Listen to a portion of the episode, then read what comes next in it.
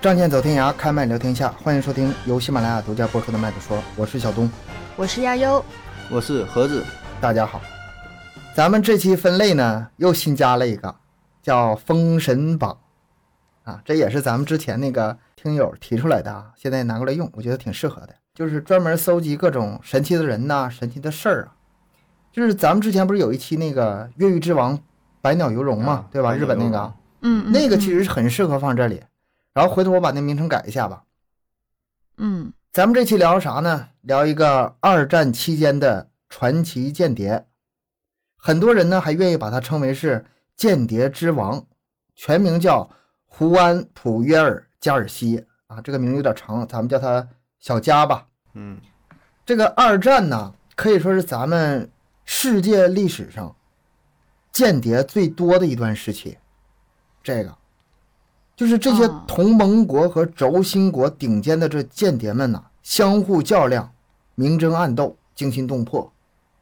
而且这些间谍，你别看是在幕后啊，他经常直接左右这个战争的局势，所以说嗯也留下来流传下来非常多精彩的传奇。咱们还有很多咱们中国的那个红色间谍，这咱们以后有机会再说啊。咱们今天主要聊这个。这个小佳他怎么个厉害法呢？何德何能在高手如云的二战时代被称为间谍之王呢？我这么跟你说哈，嗯小佳在英国和德国都获得了最高荣誉勋章。那啊大家可注意了啊，二战时候这两个国家可是敌对关系啊。嗯英国这边不用说了，人家是本职工作啊，尽职尽责而已啊。他他是英国这方的，那德国那边是怎么做到的呢？啊，德国的情报部门，双面双面间谍呗是吧？对啊，双面间谍，啊，谍中谍，无间道，德国的情报部门也不白给啊，那也是一窝子精英啊。你咱们说起来很简单，你细想一下，这事儿很难很难呐。哎，就这么被他玩弄于股掌之间。什么叫丧心病狂？什么叫刀口舔血啊？骗完人家感情还骗人家钱，哎，这个故事非常传奇，很有意思，咱们慢慢讲。小佳是一九一二年出生，他是哪国人呢？西班牙的巴塞罗那。这个人从小就是聪明绝顶，记忆力超群，按现在话说那就是神童啊！啊，天生的呗，嗯嗯我说的每一句话对后面都都是有关系的。嗯而且他小小时候有个什么梦想呢？他小时候不是想当间谍，他是想当编剧。哦，这个梦想你别看哈、没有实现，最终没有成为编剧，但是他这个天赋啊，他这个能力啊，天马行空一般的想象力啊，一点都没糟践，全都用上了。怎么用的，后面就知道了。一九三六年，在纳粹德国的支持下，西班牙爆发内战。小佳的父亲在战乱中死亡，母亲和妹妹被捕下狱。为什么有这么个背景呢？就是小家的家破人亡跟这个德国是有直接关系的，所以说他从骨子里他是非常痛恨德国的，痛恨内战，也是痛恨德国。但是咱想一下，一般人的情况下，你恨也就恨了呗，那要报嗯他不行他得付诸实践，他得要报复，要报复德国。接下来他有好多个神操作，第一个神操作，话说回到这个一九三九年的时候，那时候是二战的欧洲战场爆发。欧洲战场爆发，当时英国那个情报机构受到了很大的这个打击吧，就是人手不够了，所以说没办法，嗯就是马上成立这个军情五处。新成立军情五处需要大量的这个情报分析员呢，也就是间谍，情报分析员就叫的好听点，其实就是间谍。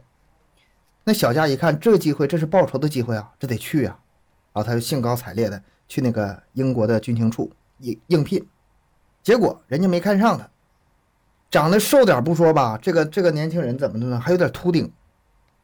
这个咱们要是了了解熟悉这个间谍的人知道哈，当间谍必须是大众脸，对吧？你太有特点不行，太高不行，太胖不行，太瘦不行，扔人堆里找不到，这是最好的，对吧？哦，年纪轻轻有点秃顶，还有点瘦，不不不行，你不太符合这个间谍的条件呢。而更关键的是啥呢？你说你一个间谍嗯啊，射击不会，开车不会，发电报不会，我要你干啥？就这么把他给 pass 掉了。小佳脾气还挺犟的，就是先后去了四次，都被这个军情五处给呃拒绝了。最后那一次啊，领导都不耐烦了，就直接招呼两个宪兵把他给我拖出去，就这种惨样。那这可怎么办呢？这个满腔的热血没有地方撒呀！哎，小佳这个脑回路十分的清奇啊。这个决定哈、咱们绝大多数人想不到，就是英国的军情五处，你不是不要我吗？那我去对面去德国那边应聘去。他真的是想帮德国人吗？那肯定不是，因为咱们说了，他家破人亡是跟德国有直接关系的。他去德国干什么呢？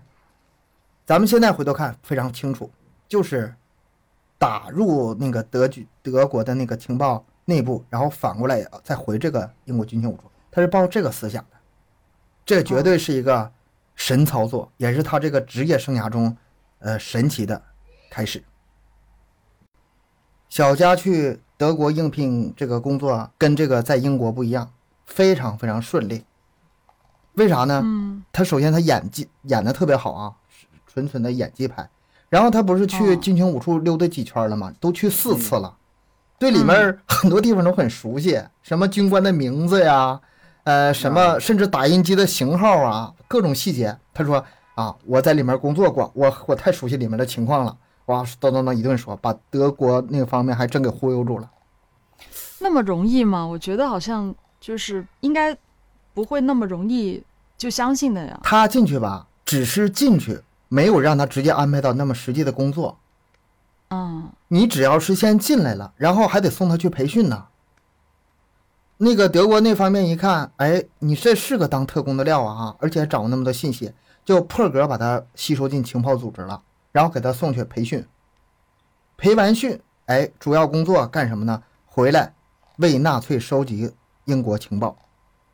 咱们之前这些全都是故事背景，真正精彩的开始了。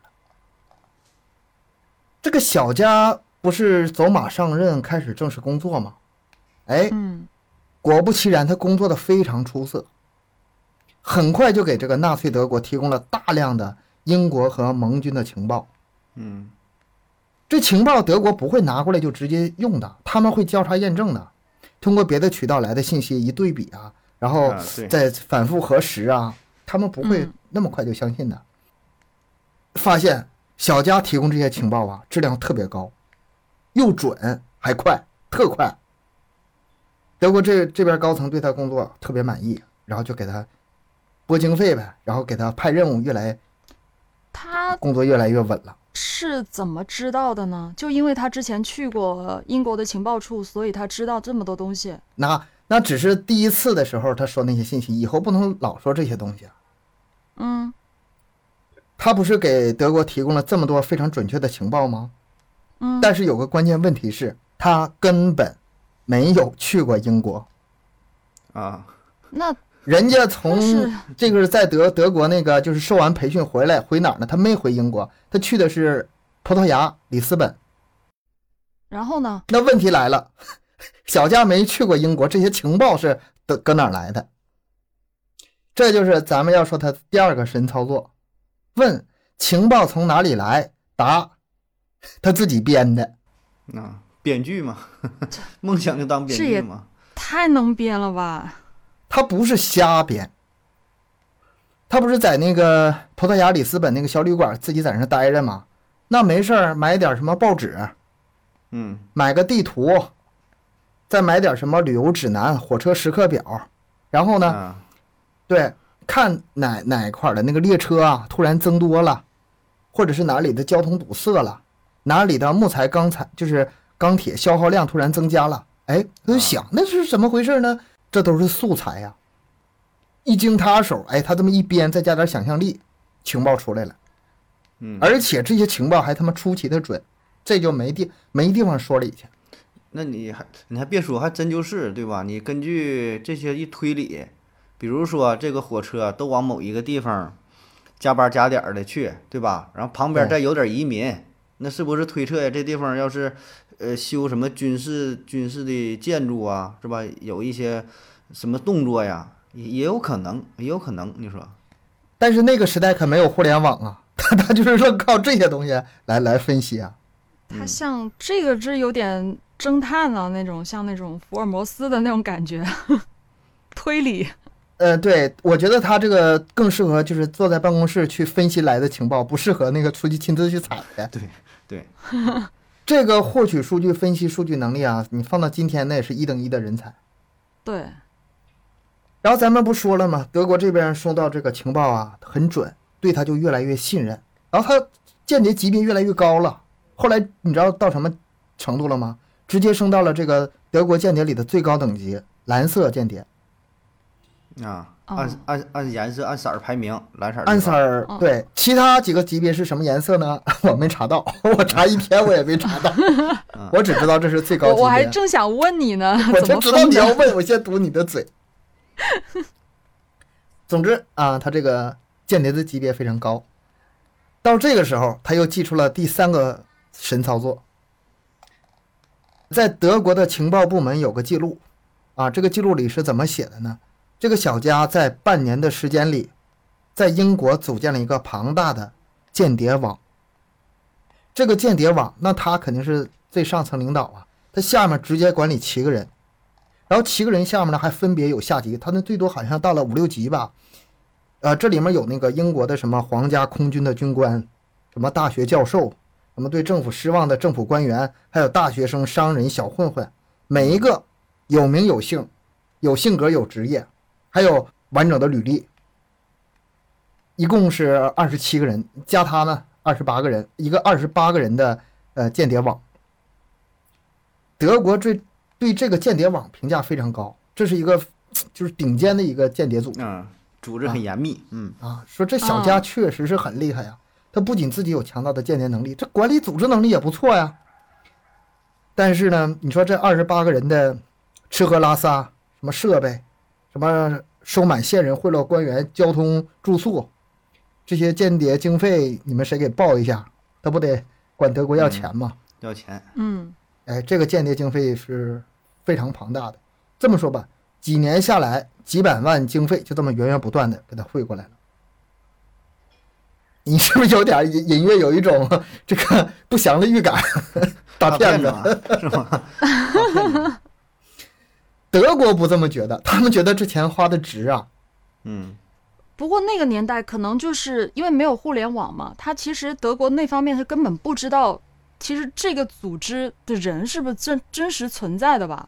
他真有那么多人吗？都是间谍呀，都在英国呢。而而且这啊这窝的间谍一个个藏的很隐蔽呀，啊，你们找不就。是他们因为间谍这块是一层一层的嘛，其实有就是某一层就上第一层的人，不是应该说是最下面那一层人，其实根本就不知道上面有多少个人，对正？呃对正常是这样的，正常是这样都是单线联系，而且本身这个对对应该是工作性质所决定的，是吧？你们不用去研究太多了。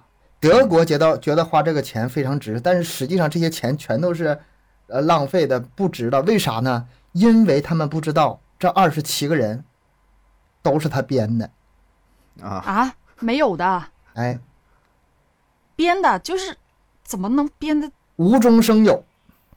嗯以小佳的脑力吧，之前你说那些情报啊，编的有鼻子有眼儿的，你说编二十几号人对他来说算什么算什么事儿太简单了，是吧？他不光编 你，你看我之前说了啊，有有姓、有名儿、有职业、有完整履历，嗯你这还得编他们的出差记录呢。这个间谍到哪儿去完成什么任务？那个间谍到那儿完成什么任务？你看这火车都按火车时刻表来的啊，几点出发，几点到都有。你给我按这个报销。那 我你你就一说这事儿，我脑瓜子就嗡嗡的，就 是哇，这脑子也太厉害了吧？他是电脑吧？你得天天把这个二十八个人的工作给人反馈过去，是吧？对然后说这个是每个人天天干啥了，还得是别有什么冲突，然后整个还得是一体化管理，就为了骗这钱呗，就是骗钱。所以说这是天才嘛，绝对是天才啊！嗯，而且他关键是他编的那些情报啊，他都准呐、德国那方面还特别信任他呀。哎呀，你这个间谍网给我们提供的情报太有价值了，都这个。然后英国那边呢，也觉得有点不对劲儿，说我们这情报怎么老丢呢？这个情报源源不断的往外泄，这是有高人呐，有间谍呀，不行，这得挖出来。英国吧就想办法就调查，然后呢，他们在英国本土派各种间谍，在英国找很长时间没找到，没找着啊，这因为人家民根本就没在英国。不，这 这对也得挺佩服，也想英国那个英国保证合计啊，我靠，这个这这厉害呀，这大哥隐藏的这么深是吧？获取了这么多的情报，咱们怎么还找不着？这是一个大师是吧？啊，那根本就没法找到人家那时候在葡萄牙呢，葡萄牙那时候中中，对，那时候中立。然后直到什什么时候开始有转机了呢？一九四二年的二月，美国加入二战了。这个时候，小佳主动联系这个美国驻葡萄牙大使馆一位军官，想和英国的军情五处联系上。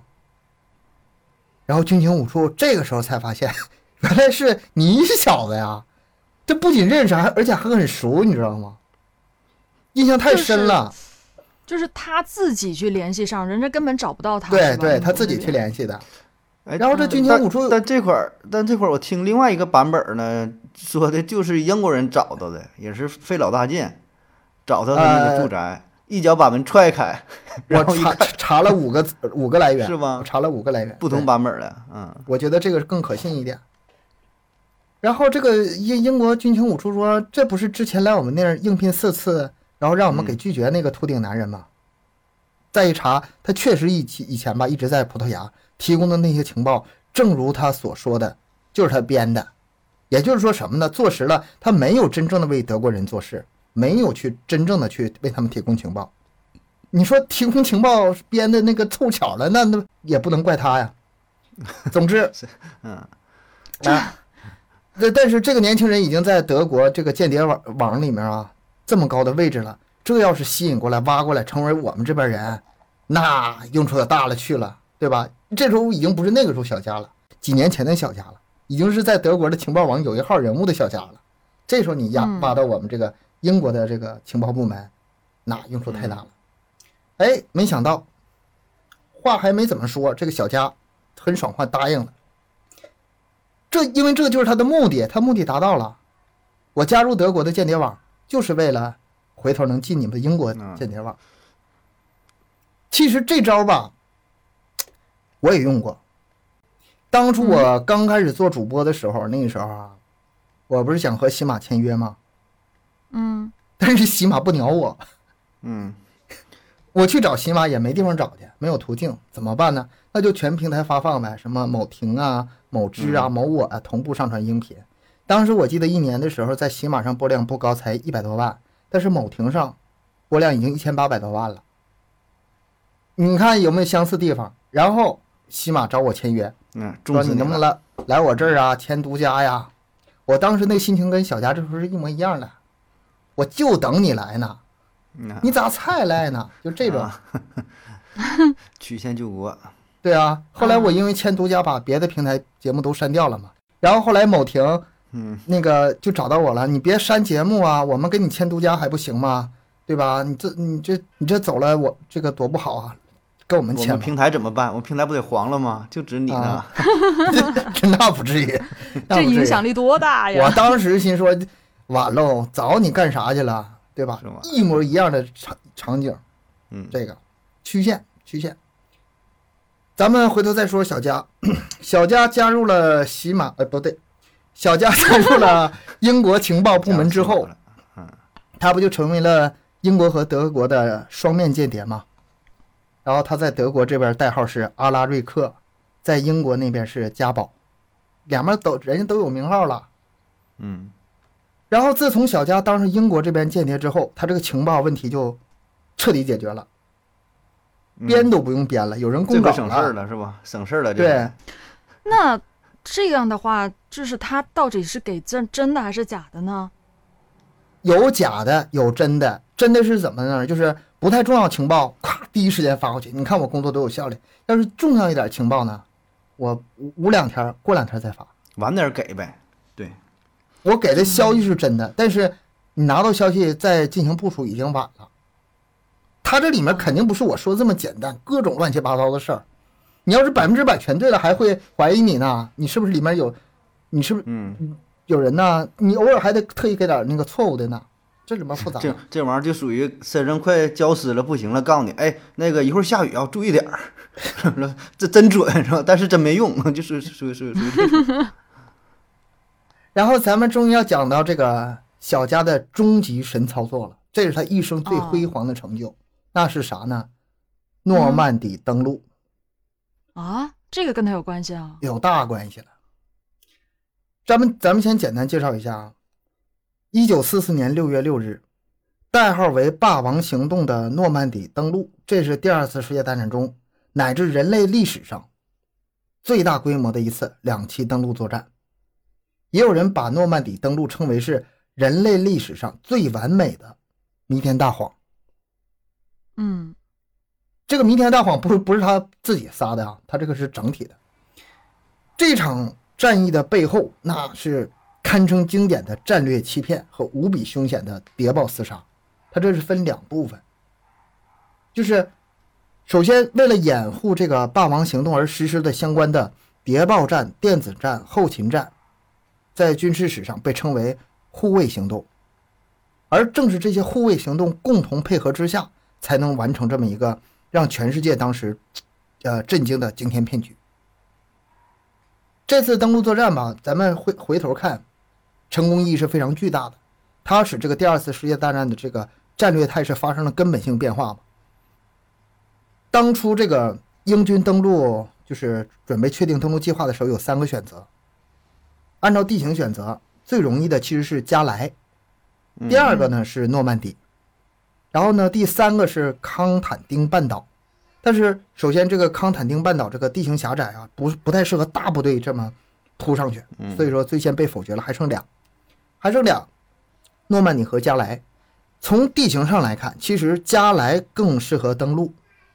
诺曼底从地形上不如加莱的登陆方便，但是也够用。也就是说，这俩地方都行，哪个地方登陆都行。你盟军这边很重视这两个地点，德军也重视啊，对这两个登陆地点非常关注，所以说也是派了很多的军队把守。哎，盟军这边也不指望说你我们登陆的时候完全没人守，那是不可能的，那对方得多弱呀。但是呢，只要说这两个地点只有有一个偏向，有一个侧重就够了。我们想登陆的那个点，恰好是这两个点中防守兵力比较弱的那一方，我们目的就达到了。嗯听明白了吧？嗯然后，最终盟军经过多方选择，还是在选择在诺诺曼底登陆。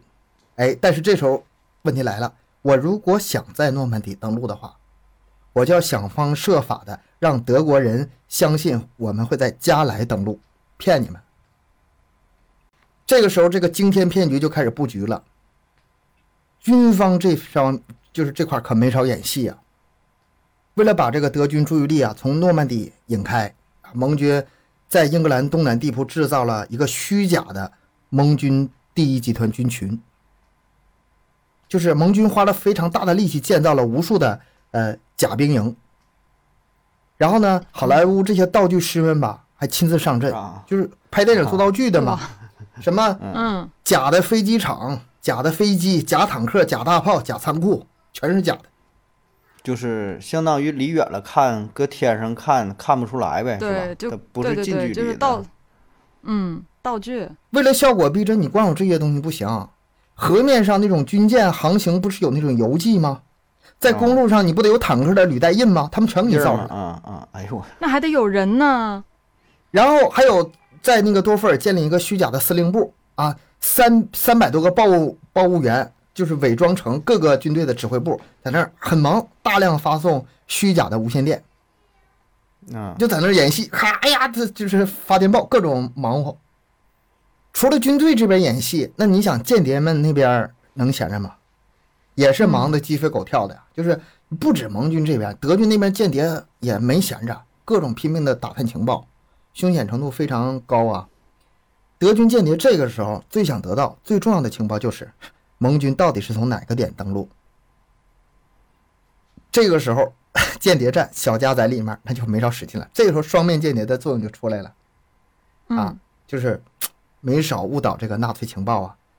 总之吧，这个不不不说太细了啊。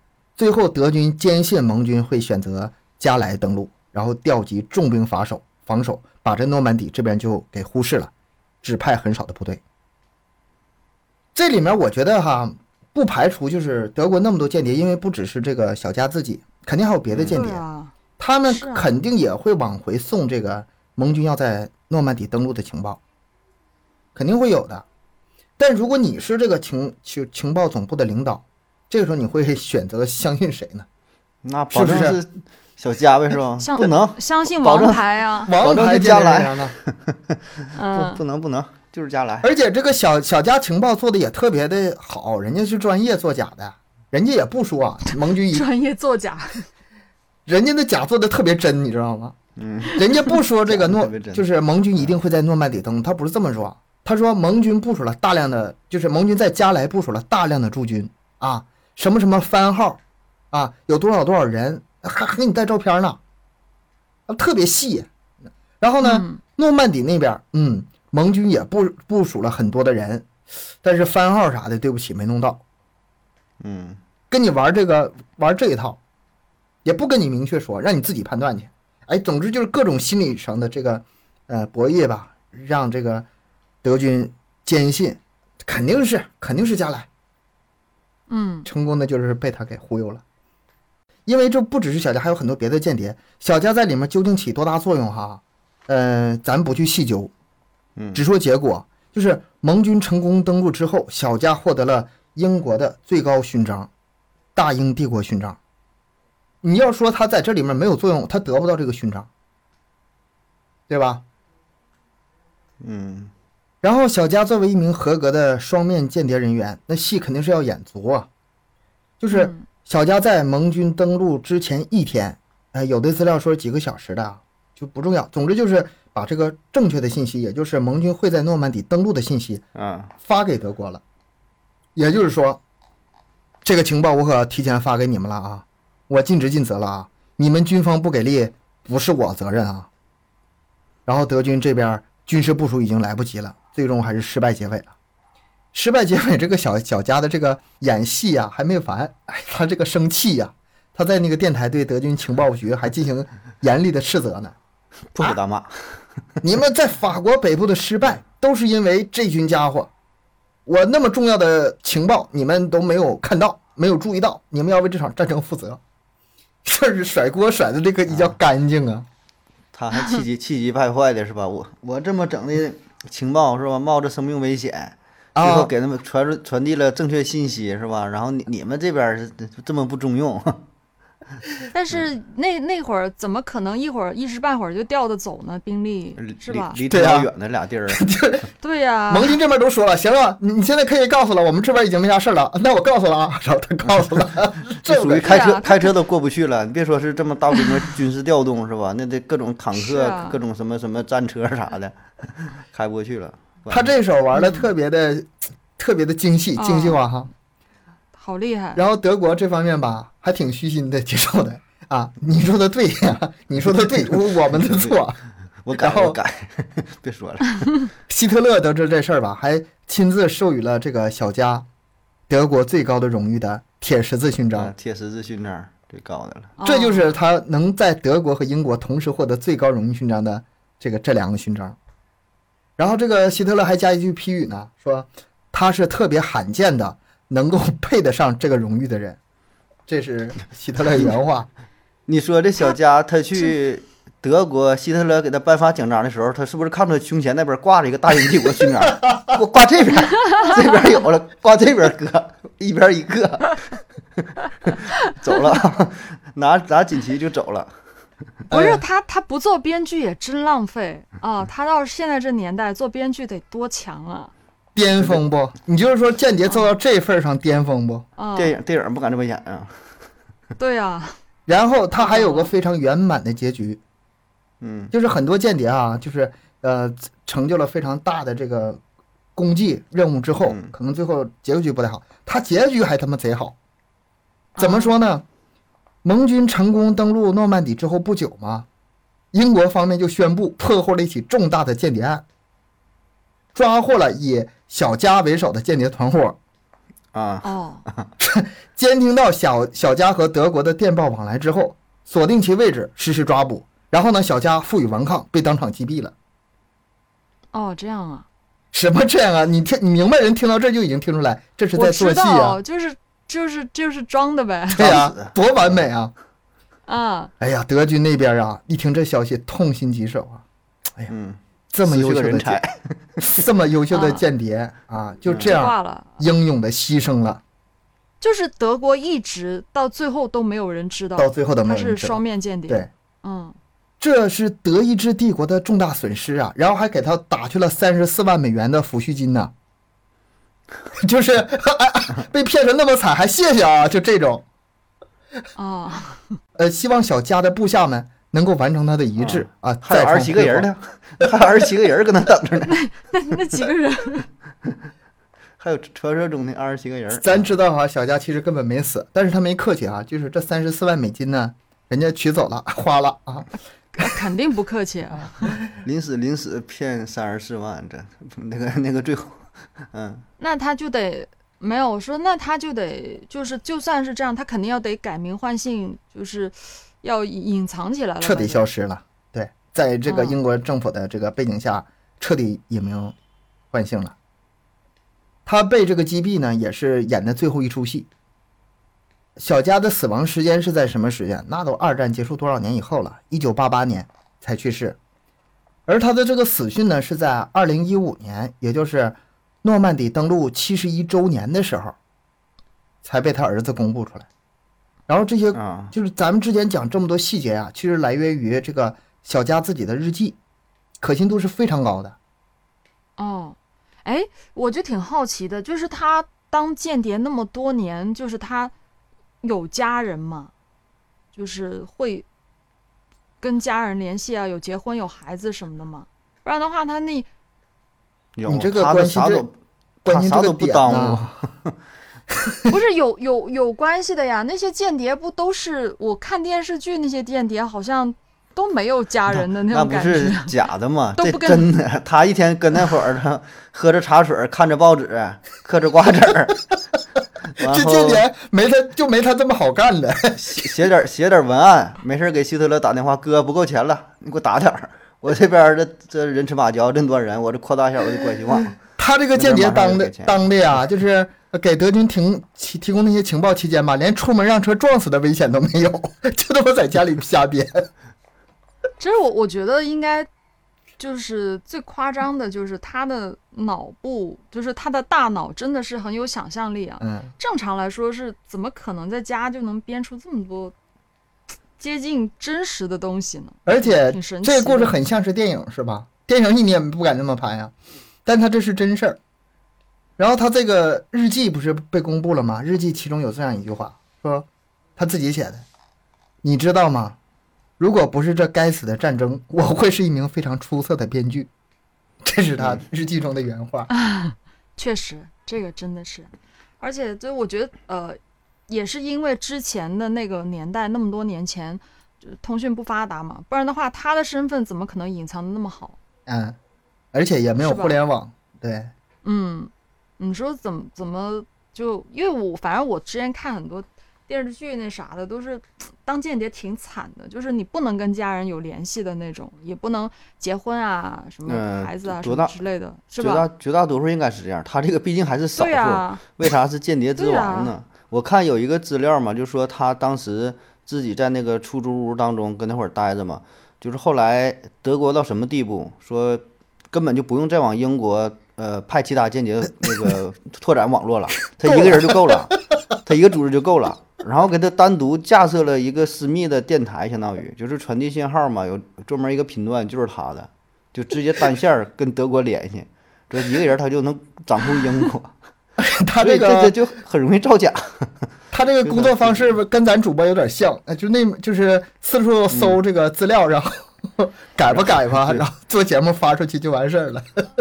这就是也太正好别侵权了，是吧？他这也是整的跟这个时事差不了太多，然后再发挥点儿，对吧？百分之八十、七十、八十准确，那就够用了。那人家也就挺能不要求你百分之百，就是你这间接有点这个错误是非常正常的，对你只要大部分对就行了，然后剩下就交给其他分析人员让他们去摘去吧，然后怎么做决定。这份做到这份已经够了。这个这个太牛了，这个这个间谍真太牛了。我觉得还是真是电影都不敢这么编，有点难以置信。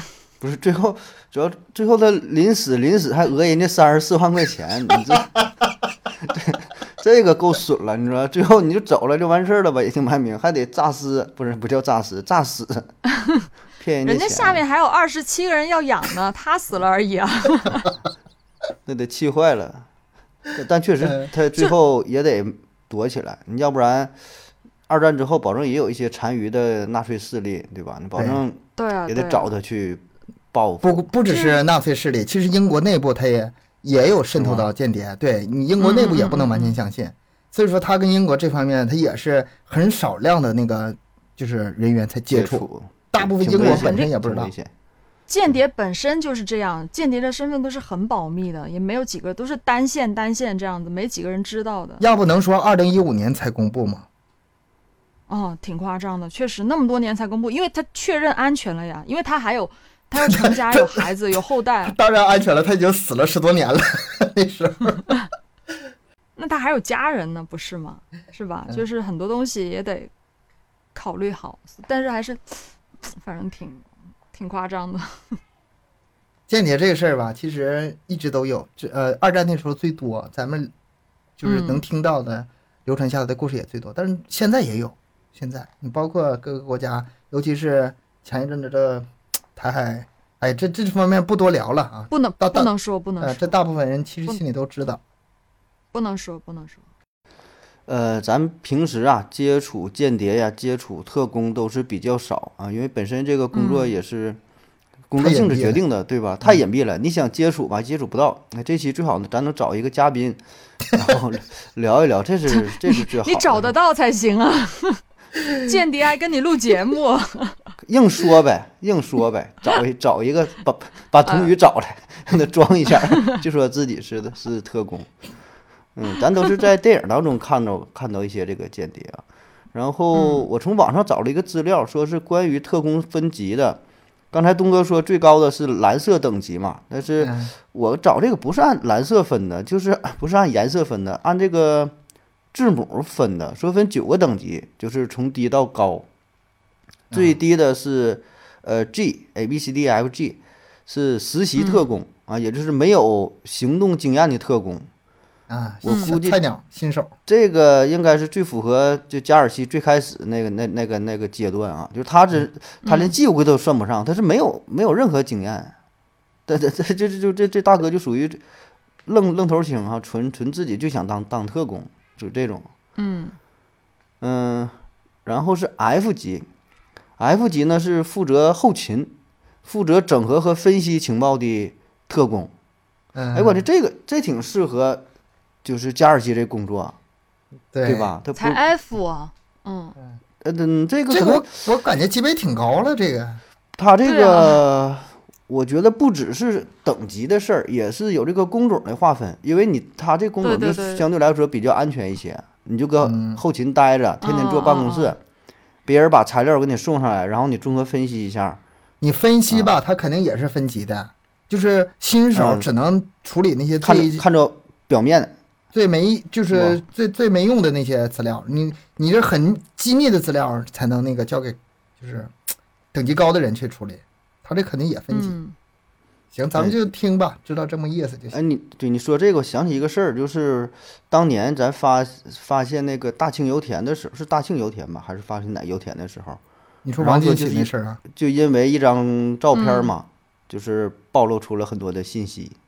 嗯嗯我不知道东哥听过那事儿，就是一个照片儿，然后看他穿的衣服，呃，有多厚，对对对。分析大概是在什么纬度，然后呢又分析说你这个人儿多高，然后这个井架是多高，直径是多大，大概这个比例，然后推测呢这是一个多少量级的，就是呃具体记不住了，是比如说多少万吨呐，还是说就多少多少等级的，嗯哎，然后嗯好像是日本嘛，说当时人家就生产了，呃，相应的这个设备呗，采集的设备啊、工具啊什么东西，哎就问你买不买，然后最后说，哎，这个正好就正好需要啊，这个位置在哪儿，就定的都可准了。啊所以说这个就挺那这个数据采集是一方面，数据分析这里面水也很深呐。这些对对对高手也能这个还出东西。挺专业的。这个你看，还有，嗯、之前有一阵儿网上挺流行那种一个给你个照片儿，然后定位对，这哎是，啊哪？看过我们？不聊过吗？这个、之前我们最很早的时候就聊过这种话题了，看照片猜猜位置。你就看一个很无聊的照片儿，就窗外有个阴影儿，然后天上嗯飞机飞过去，稍微有点倾斜，然后就猜说是这是在哪儿。然后一说吧，还真挺对，按他说的吧，倒是也能看得懂，但是让你自己想，打死你也你也想不到。哎，那嗯这就是那个小佳这种人了，嗯，真的很少的数据就能分出我很多。我我觉得这个吧，一方面是你能分析对，另一方面呢，你分析的完全不对也行，但是能让别人以为你分析的很对，就是你硬 硬说，你知道吧？就说这个飞机呃是什么什么型号啊？这个型号只在呃比如说西班牙那个这个上世纪八十年代生产过，所以呢，根据这个应该离旁边什么机场，对对对，就这么说。一本正经，就是有点这意思。你听，呃，好像是。再看旁边那个建筑，这个呢是属是属于什么？呃，欧洲呃多少世纪古代什么古典的这个建筑。那么现在主要呢是呃在法国啊，在哪个哪个区域才有？哎，一结合，一看这航班的点儿，完一看这个阴影啊，这个阴影应该是在北纬多少多少度。完一综合，哎，就这几个点。那你有没有想过，这样的话，他们那个知识储备得多高啊？就是非常厉害啊！他啊，对，挺挺牛的，对，挺牛的。但就嗯就是我就说嘛，这种最后说出去了，人家一听合理也行，是吧？就是说不是真的，嗯也挺也也挺佩服你的，说的合情合理，能能自圆其说，这也是个功夫，嗯，这是一种啊。嗯、再往后一级，一级就是打辅助的啊，说特工开始都会有一个联系员或者叫做助手，负责帮助处理一些生活琐事或者是照顾特工的家人，一般为女性，她们就属于一级特工，这就有点儿就是后勤保障这个意思。对啊，这个这个比情报分析还高啊！呃，嗯，但是这个我觉得它很重要啊，因为它掌握很多这个特工的信息啊，它本身这已经特工的这个信息本身也是绝密啊。特工的嗯特工，那他就得是照顾特工家人嘛，嗯也是有家人的，所以还得是保护特工家人。那你要特工家人，如果说信息泄露了，也能间接暴露这个特工的信息啊。对这是对一级啊，那他肯定算特工，这这不能算打杂，这肯定算特工。这这得有点本事，不是一般人都能干呐。嗯，嗯然后到 D 级，D 级是下层特工，最低级的行动单位。你看到这会儿就开始行动了，就是你能真正去行动去执行任务、去获取信息的啊 D 级啊。嗯说这这个这个人群呢，一般是望风、监视、跟踪、交接、运送货物啊这些外围的工作是由他们来干啊，不会直接参与行动，只是呃打打小工啊，类似于群众演员，虽然不重要，啊但是不可不可或缺。很重要的，还是很每我每一个环节都很重要，我觉得。他这就是跟风嘛，比如说嗯呃嗯，看着嗯外国哪个哪个领导人呐、或者怎么地去哪儿啊，他就监视跟着啊，他不采取其他这些真正下手干啥啊，不是说让你这这真是执行什么行动是吧？上去开枪啥的啊，他就属于监视啊，低级。呃，西级，西级一般特工，他们是特工组织中的中级行动人员，但是绝对不会单独行动，一般呢是以呃小组为行动单位，作为协作部队或 B 级以上特工完成任务。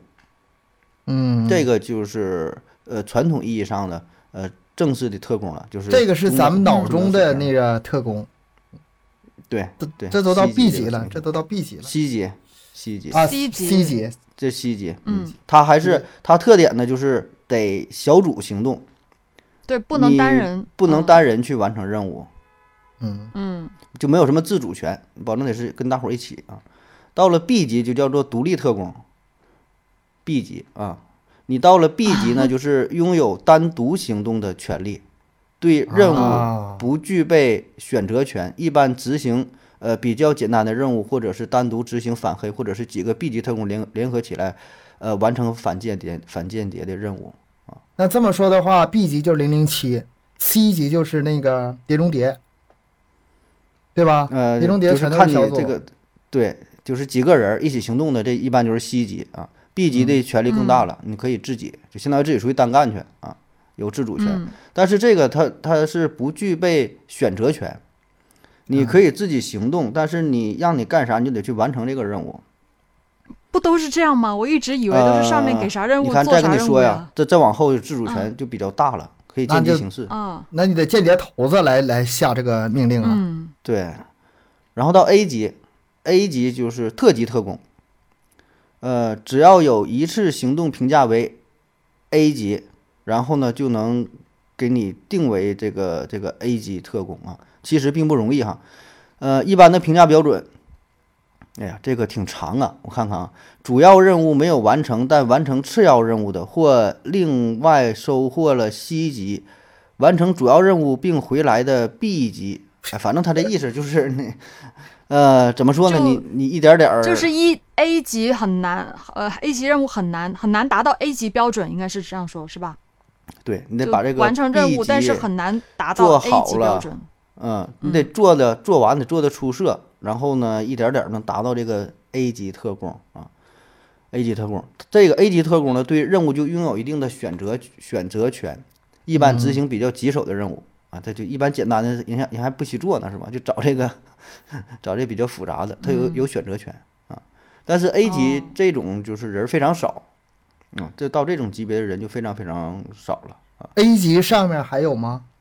有啊，还有两个还有 S 级我想看看那个小小家到哪个级别？A 级小家肯定 A A 级啊啊，俩 A A 级不是 S 级吗？俩 A 级，这就是特工特级特工当中的精英啊。嗯，成为特工后，每得到四个 A 级的评价，追加为一个 A 啊，就是他这个就相当于每次每次执行个任务，你这个任务完成的好，就给你记一分儿、嗯啊。你多次完成完成四次，你就就有了四个 A 嘛，就是就是呃就就双 A。就是 A A A 级特工。对对，到了这种，最后就是 S 级了。S 级那就得是特工职业的顶端，全世界数量也是十分稀少，一般不会轻易出现。除了必须由 S 级特工完成的任务，其他任务 S 级特工都有绝对自主的选择权。这也没没说啥，但我觉得这更多的呀，就是根据你这个任务的重要程度。其实嗯呃，也不只是说你本身的能力，不只是说就是这个事儿可能别人也能干，但是说他没有这个机会去做，就你这个点子比较正，就这这个活儿你摊上了，然后你完成了，那就给你评价成这个等级了。我觉得嗯，有点有点这个，也也看运气。对对对对，你就赶上这个任务了。就是有一些事儿，可能最开始谁也没觉得这是一个多么多么一个大的任务，然后你执行之后，就回看历史，一看，哎呀，这是一个改变历史啊，有什么重要意义的啊，那你评价等级就就高了呗，啊，这是 S 级。嗯，往那小家上还有吗？小家这个没了，这是 S 级最高的了，啊我觉得小家够小，S 级家够了。两两个两个勋章还不够换一个呀，就那就那俩勋章就够狠的了。所以说他这个间谍之王这个你算是名副其实。嗯，对，真真厉害。就我我到现在，我觉得还还在怀疑是真事儿吗？就是那种就会觉得啊就、真事儿的，这个是央视都有那哦种纪录片推广的。嗯呃，有有有纪录片就叫那个《间谍嗯家宝》，间谍家宝。啊嗯，那家宝是，呃，是英国是英国的吧？是英国一个女演一个女女演员嘛，特漂亮。然后她是拍了一个电影叫什么来着，《双面女人》，然后就给她这啊个、这个代号，嗯，这家宝，我看那照片是挺挺挺漂亮的。上次就他那个年代，呃就黑白照片呢，就是风韵犹嗯存的那、那个劲儿啊，给他起的这个名儿。啊，可以看看纪录片儿也行，《间谍间谍家宝》这是纪录片儿，不是电影儿。我不知道有没有这嗯，根据这个改编的电影儿，我这电影儿拍出来应该是挺牛的，挺惊心动魄的。对啊对啊，应该有吧？这么好的题材没人拍吗？没人拍，咱拍一个啊。那得需要这个找找那个拉拉赞助才行，投资方投资方得找一个。嗯，你现在把那些不用说那些真坦克、真大炮，你就把那些假飞机场你给我整出来，就算你牛。嗯，这个呃场面得是挺挺宏大的是吧？拍个这个诺曼啊诺曼底登陆，大制作啊，诺曼底登陆这块儿啊。。嗯嗯，但是但其他好拍，你你都是在屋里边儿，屋里边儿喝着茶水儿看报纸就完事儿了，别的没有啥，就一个电话就完事儿了。嗯，嗯，呃，大场面我们可以在很多的电影里面截出来呀。找那个素材网是吗？哎呦我天哪！你这这个让你们整 low 的已经没有下限了，这已经不能是再短视 low 了。时代，短视频的做法。嗯，行，然后感兴趣的听友可以那个上网搜一下这个资料啊，叫加尔西，然后那个纪录片也可以看一下。然后咱们今天节目就到这里吧，感谢大家收听啊，欢迎大家多多留言、分享、点赞。咱们更新时间是三七二十一，听友群联系主播商务合作可以关注我们的微信公众号麦克说 Plus，呃，咱们下期再见。拜拜，下期见。拜拜。